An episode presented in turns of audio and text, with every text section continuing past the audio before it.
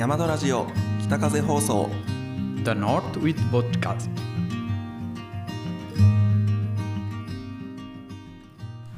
アッサラムアレイコン山田スタッフの中村光大です。あれ？エミリーさん。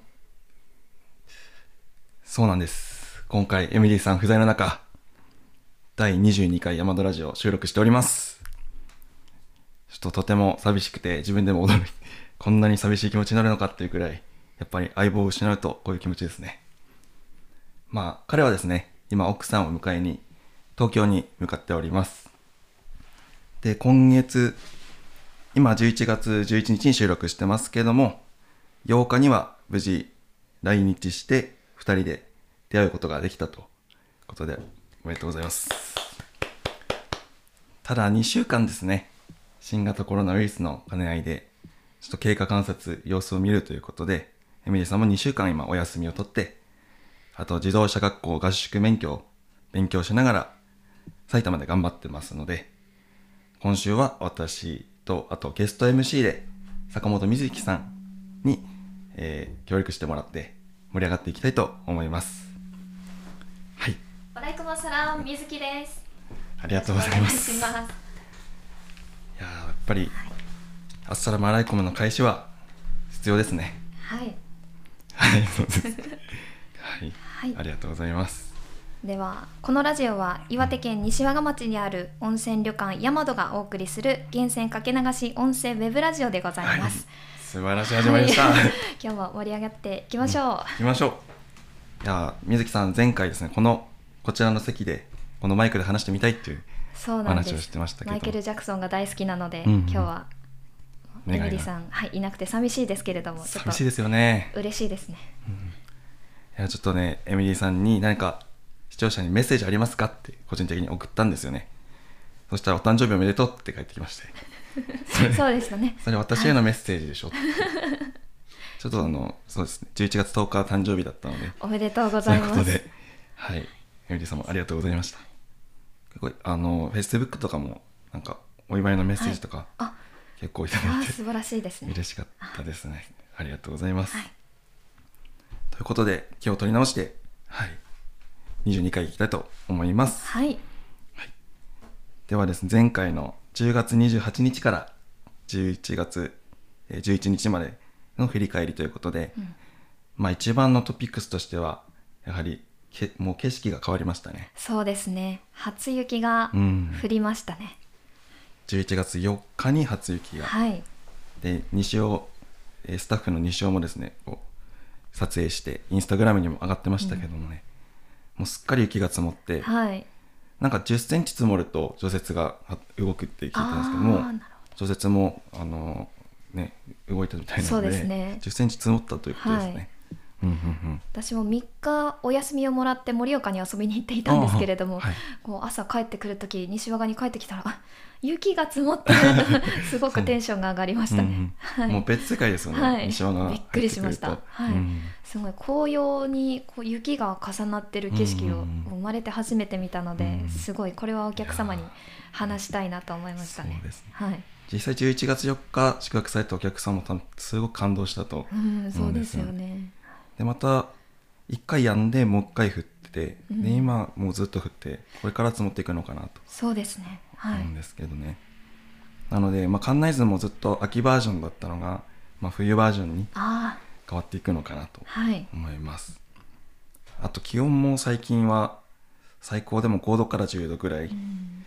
で最低気温、まあ、0度から、えー3度うん。で明日なんか見てみたらマイナス3度の予報でわあ、早いですね。相当寒いですね、はい。なのでまあ一応服装とか。そうですよね。うん。はい。例えばまあこういうヒートテックとかはね。はい。私もなんか。あね来てますね、はい。絶対必要。はい、絶対必要ですし、こう大和に来るお客様もこう遠方からいらっしゃる方とか、うん。まだ暖かい地域の方もいらっしゃるので、うん。結構あの本当にカーディガンだけとか羽織るこうショールだけとかうん。いらっしゃる方ももちろんあのいらっしゃってですね、あのかなり寒くなってきているので、うん。本当に私はコートの中にまた薄いダウンを着てマフラーを巻いてもう真冬のような装いになっているので、うん。もしあの大和にお越しになるお客様ももうちょっと厚着をしていただければね、安心ですね。はい、もうちょっとやりすぎかなぐらいがちょうどいいかもしれないですね。そうかもしれないですね、うん。はい。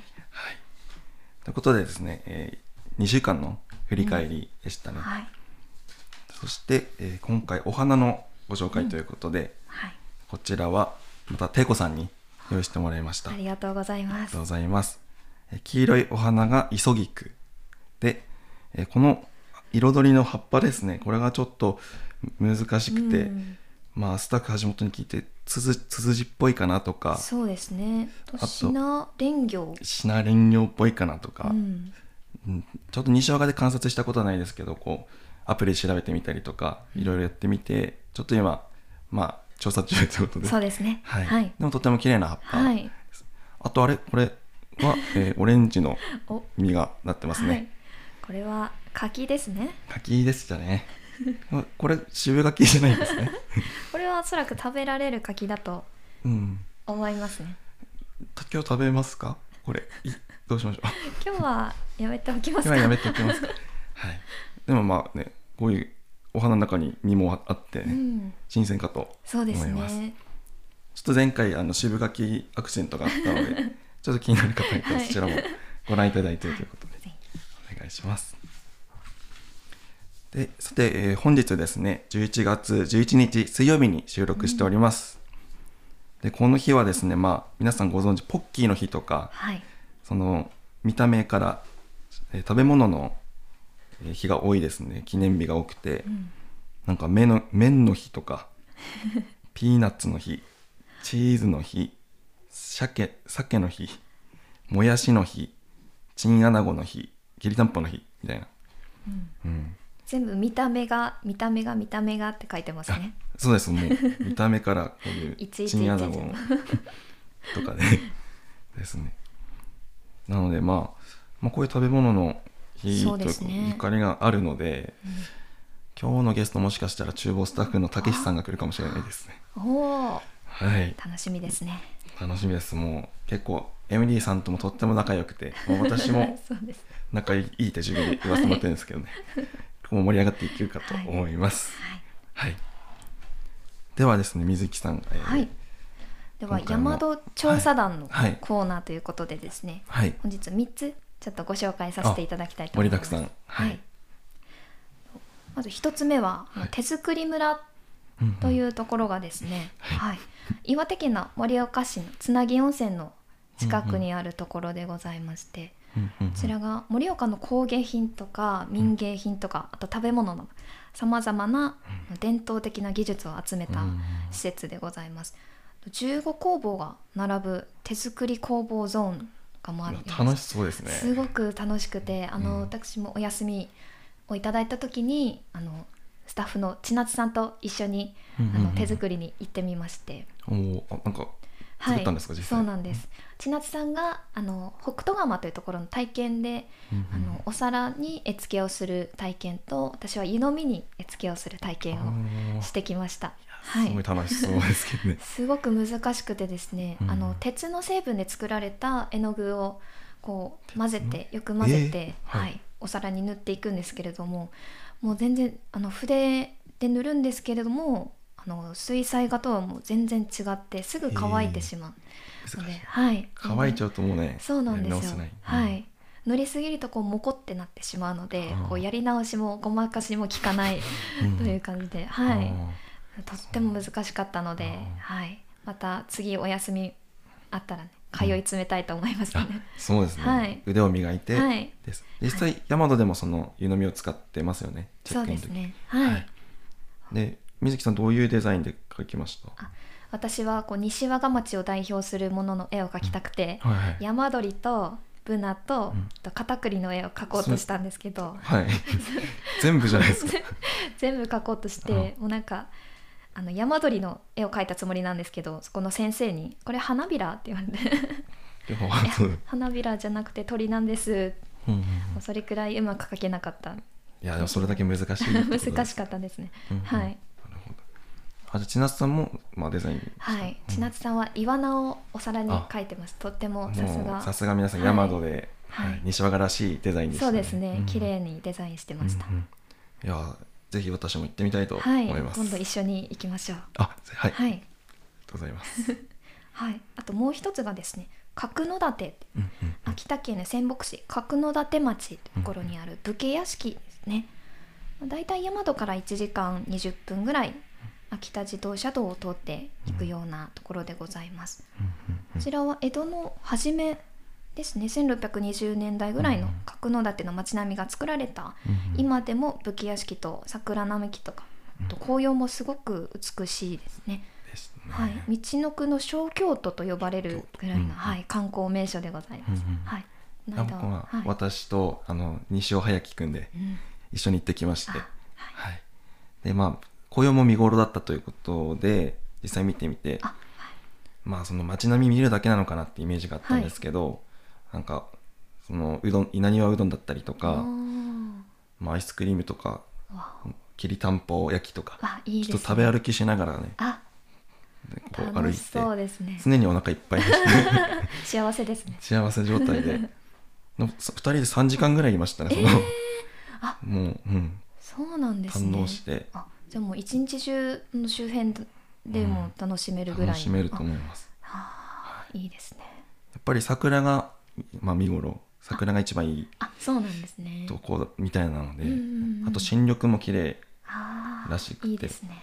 冬はなんか、まあ、ポスターだけ見たんですけど、こうはい火を振り回してるみたいな 祭りがあるのかわかんないですけど、うん、だからまあ四季全部楽しそうめるですね。一年中いつ行ってもうんうん綺麗で、あ。素敵な場所でした。あぜひ大和にお越しの方も行っていただきたいですうん。ね、、ですねですね。はい、うんあと一つは、うん。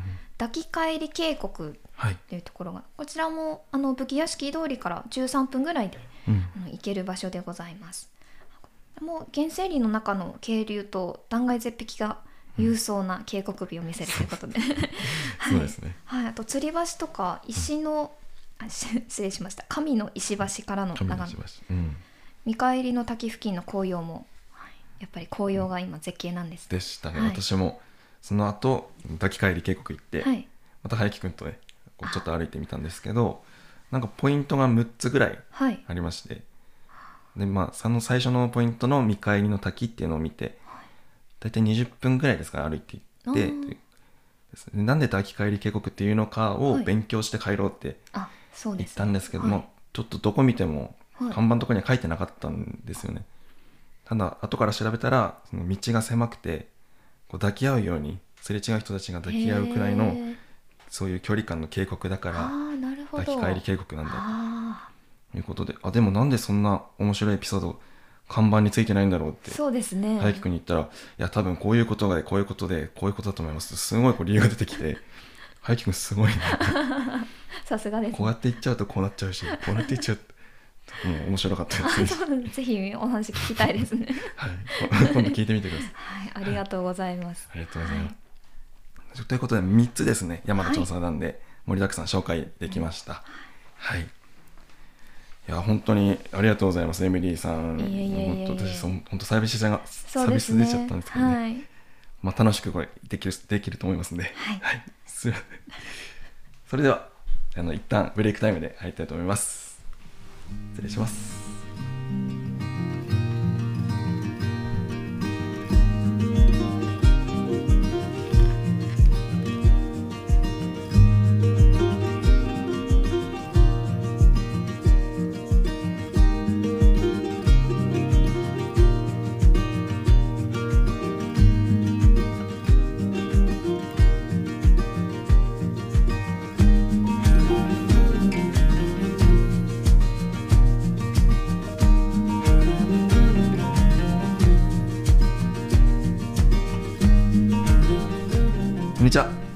ってまいりました。はい。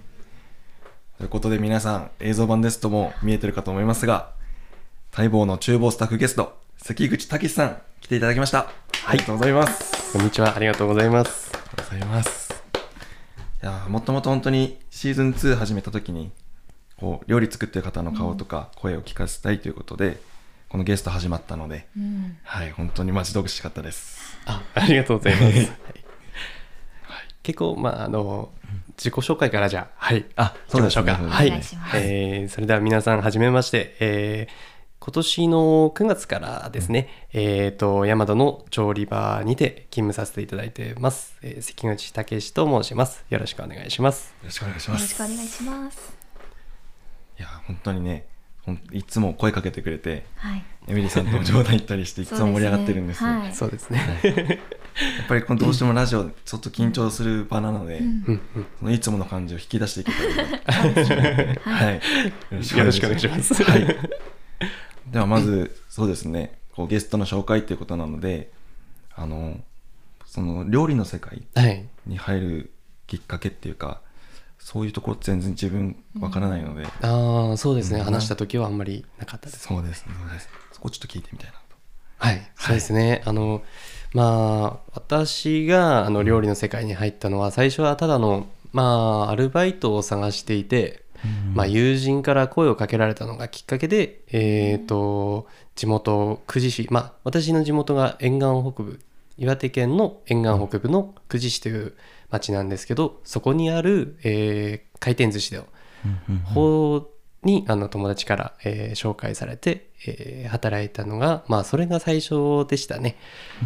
でなんでこう続けていくかってなった時に、あのまあ、働いていく中で、まあ、来ていただいたお客様に「あの美味しかったよ」とか「あのまた来るね」とかあとは「頑張ってね」とうん優しく声をかけられたことが多くて、それであなんかすごい嬉しいなってこういう言葉をもっとかけられてほしいなって自分が振る舞った料理でこんなに来てくださったお客様が笑顔になるのはすごい嬉しくてうん。どんどんどんどんその魅力に惹かれていってあのーあこの仕事をもう少し続けてみようっていうのがまあきっかけでしたね。えー。はい。素敵なお話で。素晴らしい。回転寿司ってのはもう、はい。こうカウンター席でもうたけしさんがそのお客様と話しながらみたいなあそうですねそういう作りなんですか？そういう作りになってますね。はい。レーンの中にあの板場があって、そこで寿司を握ったり、巻物巻いたり、軍艦作ったりっていう感じで、えはい。時には、えーそのカウンターの中で魚をさばいたりもーパフォーマンスとしてやってましたね。はい。じゃあいつものよろしくとかって言ったら「はいよ」そうそういう感じですね。もう本当何回も来てくださってる常連のお客様にはもうあの言わずとも何食べるかちょっとまあ把握してるんで。はいいい。ですねそうですね。いいですね。いつもの握りますねと初めて、はい。握っていく感じになりますね。うん。結構自分もお寿司好きですけど、はい。もう自分の中で食べるの決まってるんでそういう分かってもらえてるとすごい嬉しいと思います。ああ、やっぱそうなんですね。水木さんもお寿司とか食べお好きです？もう世界一大好きなので。あ それはす本当に嬉しいですありがたね。いですね。ヤマドの厨房にこううん。たけしさんがいてまかないでたまにたまにですけどお寿司がこう出てたりするともう私が一番先に食べますね。取り合いですね。取り合いになりますね。はい。前パーサチとかに言ってくれました？あそうですね。はい。まあ、私もまだ、えーこう、山田に入りたてで、まあ、朝食の方、早番の方に入ると、うんと、調理場のスタッフの皆さんがまかないを作るじゃないですか。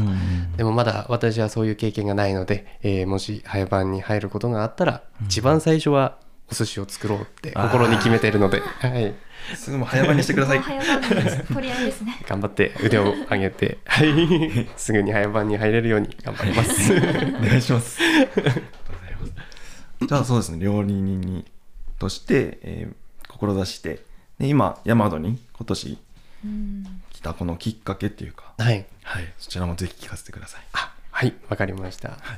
そうですね。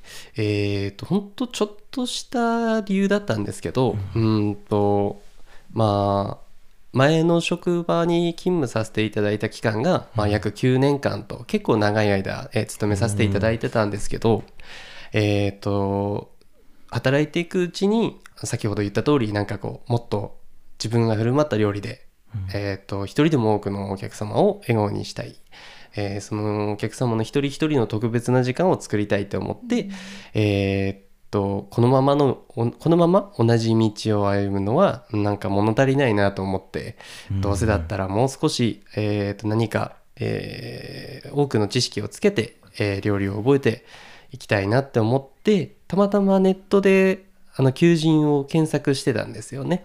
その時に、えーっとヒットしたのがこのヤマド。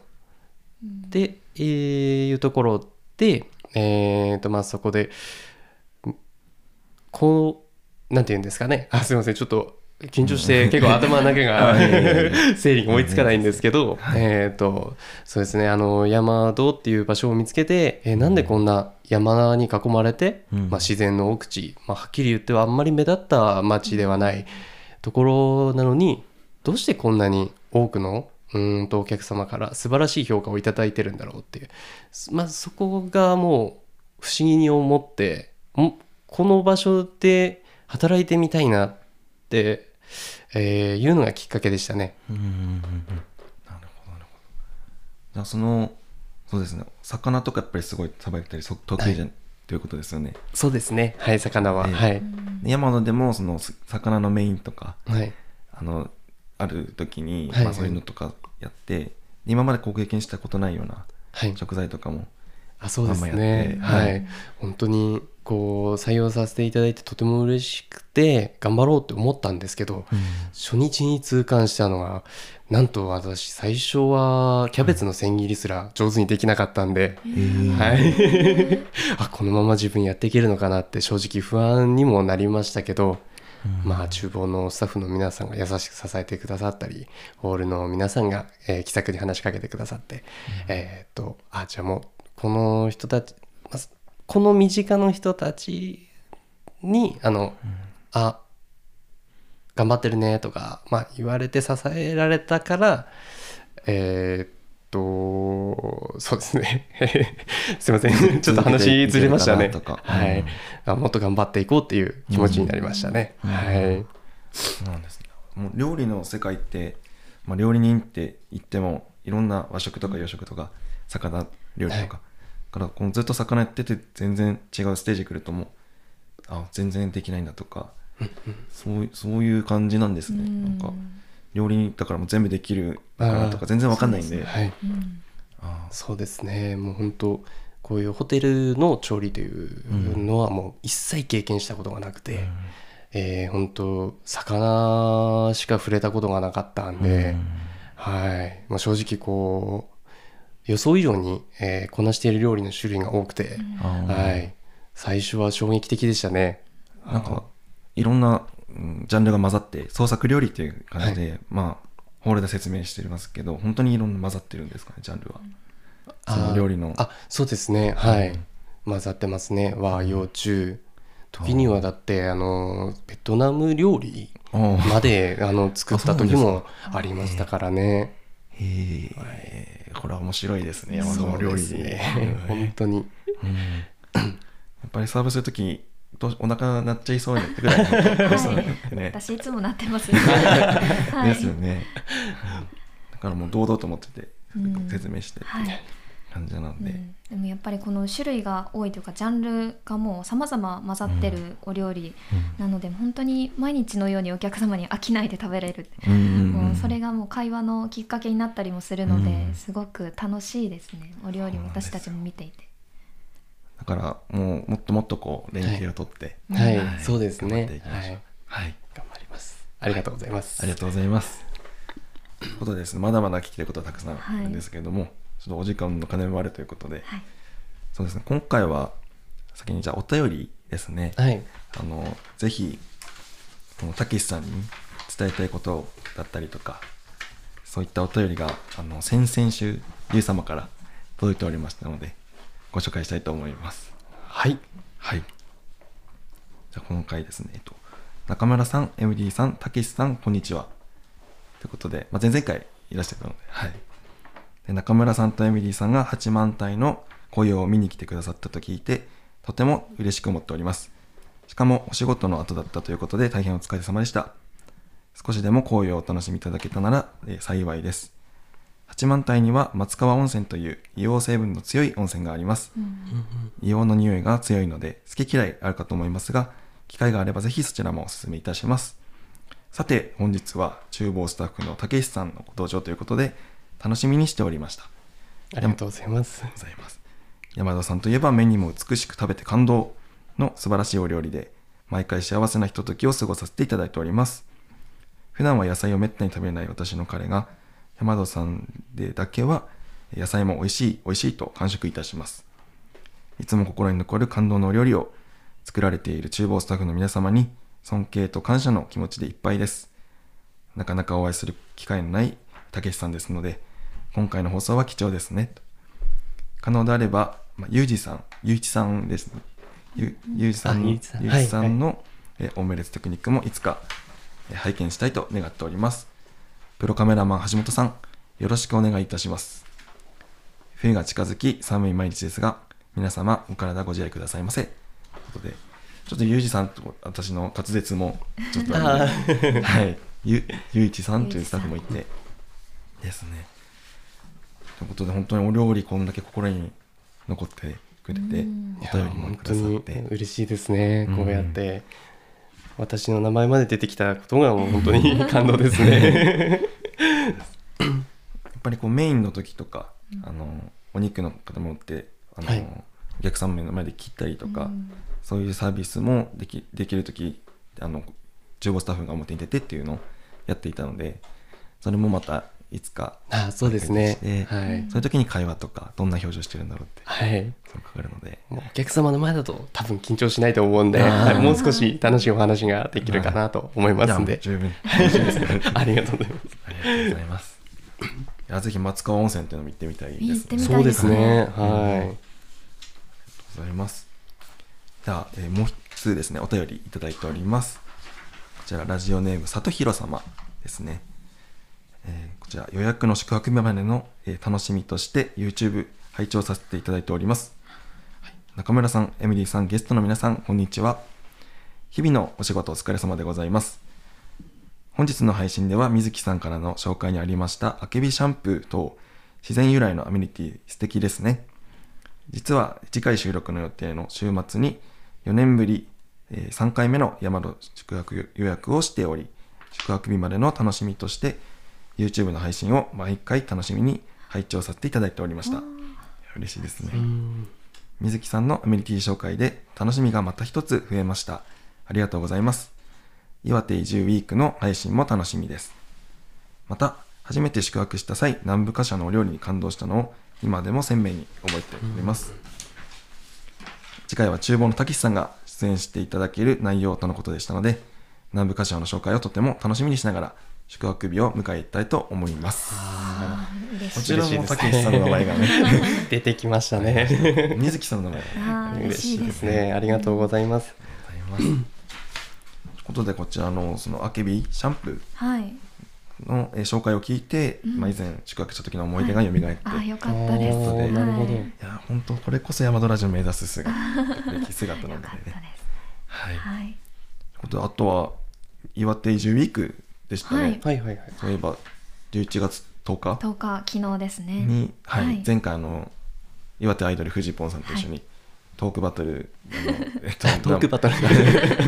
えっと 生放送ではい。配信する。みたはい。はい、ありました。え実際いかがでした？そうです。もう最初にあのご挨拶した時は本当にガチガチすぎて全然笑顔作れなかったんですけどあのちょっとブレイクタイムがあってフジポンさんと二人きりでお話をする時間がありましておその時にもうすごく優しく優しくあのちゃんともうリラックスできるように話してくださっへてもうそれでもう生放送本番は最後もうバッチリだったよ。とあの褒めていただけたぐらい。はい、本当にもう楽しかったですし、うん。もっともっと話せることあったなって後からこうおしゃべりしながらうんうんうん。あったので、もう本当にいいところを発信できたんじゃないかなと思いますね。そちらのと映像、まあ、今日私調べてみたんですけど、はい。み見つけれなかったですけどいずれまたそうです YouTube に見れねるんですか？はい。昨日そのアップされたのが一昨日のあの生中継のものだったのでおそらく今日あの私が出演した生放送のものが YouTube にアップされるのだと思います。うんはい、岩手移住ウィークという YouTube のチャンネルで、うん。はい、ございますので、ぜひ、とチャンネル登録して。お願いします。そうですね。ぜひ概要欄お願いします。えよろしくお願いします、はい。ありがとうございます。それでですねあと南部貨車のご紹介でしたね。はい。はい、ということなんですけど今回もう時間かなり倒してしまってますね。はい。ということで来週ですかね。こちら南部貨車のご紹介ですかねそうですね。そうですね。ちょっと残念ですけどはい。ちょっと簡単にだけ説明し いいですか？では簡単に、ははい。い南部菓子はあの岩手のは天然記念物の岩手地鶏はい。の血を吹く岩手県固有の地鶏でございます。うんうんうん。はい、こちらはそうですね、うん、町内産の大豆やお米とかうん。ミネラル豊富な冷たい雪解け水を与えて静かに風通しの良いうん。西山町独特の環境でのみのみと飼育しているのでうんうんうん。はい。とてもストレスのかからない環境で運動をたくさんすることで身の締まったうん。最高の肉質になる地鶏でございます。もう噛んだ時の甘みと旨みがとっても最高でございます。そうですね。はい。そうですねやっぱりこう、うん、歯ごたえとかそういうのをいつも丁寧に説明して、そうですね。うんはい。で先週もその解体作業があってちょっとゲスト出演あできなかったこともあったんですけど、ね。はい。私実際こう取材させてもらって、はいはいはい。はいまあ動画とか撮った時にもう,、うん。もう普通にさばいてましたね。ああそうですね。あれはうんと厨房の皆さんの教え方が上手だったのですぐに慣れることができましたはい。最初は本当にあの関節の位置とかも全然わからなくて、うん。どこに包丁を入れたらいいんだろうって全くわからなくてうん。上手にも、えー解体できないしあの取れちゃダメな部分のお肉も取れちゃったりとかはい。ちょっと食材を無駄にしてしまったなっていう部分もありましたねやっぱり、はい。やっぱ、まあ、その料料理長も一緒にやってましたけど、本当に無駄な部分を取らなきゃいけないけどその時にお肉の部分まで、うん。あの取ってしまうと本当に、うん、ももったいないというか、うんそうですね。にしてしまうから、はそこがやっぱ技術なんだっていううんうんうん。話ちらっと聞かせてもらえて、うんで本当町の人たちと一緒に協力してやってたのでああ本当そうですね。素敵なはい。光景見見せてもらったなと、うん、あと本当に厳重に消毒っていうかあまあもちろんですけどそうですね。うん。うん、なんかこうそ装備して。そうそうですね。防護服とか、はい。うん。しっかり手袋も着用して、うん。あとはあのー除菌とかも菌を殺せるように、まあ、アルカルスアルカリ水とかうん。酸性水を使い分けて、こうんうあのーなんていうんですか、えー加工センターの方を、えーいつも清潔に保ってるうんので、うん。安心して皆様にお届けすることができているかなと思います。うんうんうん。いやーすみません。そそういうとこまでね説明していただきて、はい。はい、まあそうですね。大体しゃぶしゃぶとかあとはじ銀節コースだとうんとか麹？いやなんていうんですかね、えー、メインとか。はいはいはいはい。うんそうか麹漬 け？はい、こじつけ使ったりしてますね。うん。はい、丸々と焼いたりとか？はい。はい。はい。はい。あると思うんで、まあ、そういうのでこう歯ごたえを楽しめてはい。いけるかなと思います。そうですね。はい。本当はもっと詳しくね、そうですね。そうですね。なんかもうリラックスしてきたからもう少し話したいことがあ増えてきたなっていうところで、はい。そうなんですね。ちょっとお時間の方が。ただゲスト出演1回だけじゃないので、あそうなんです2ね回、3回、4回、何回でも、それは楽しみですね。ぜひ、はい、時間もお呼びしてください、ははい。いい、つになるかは分かりませんが。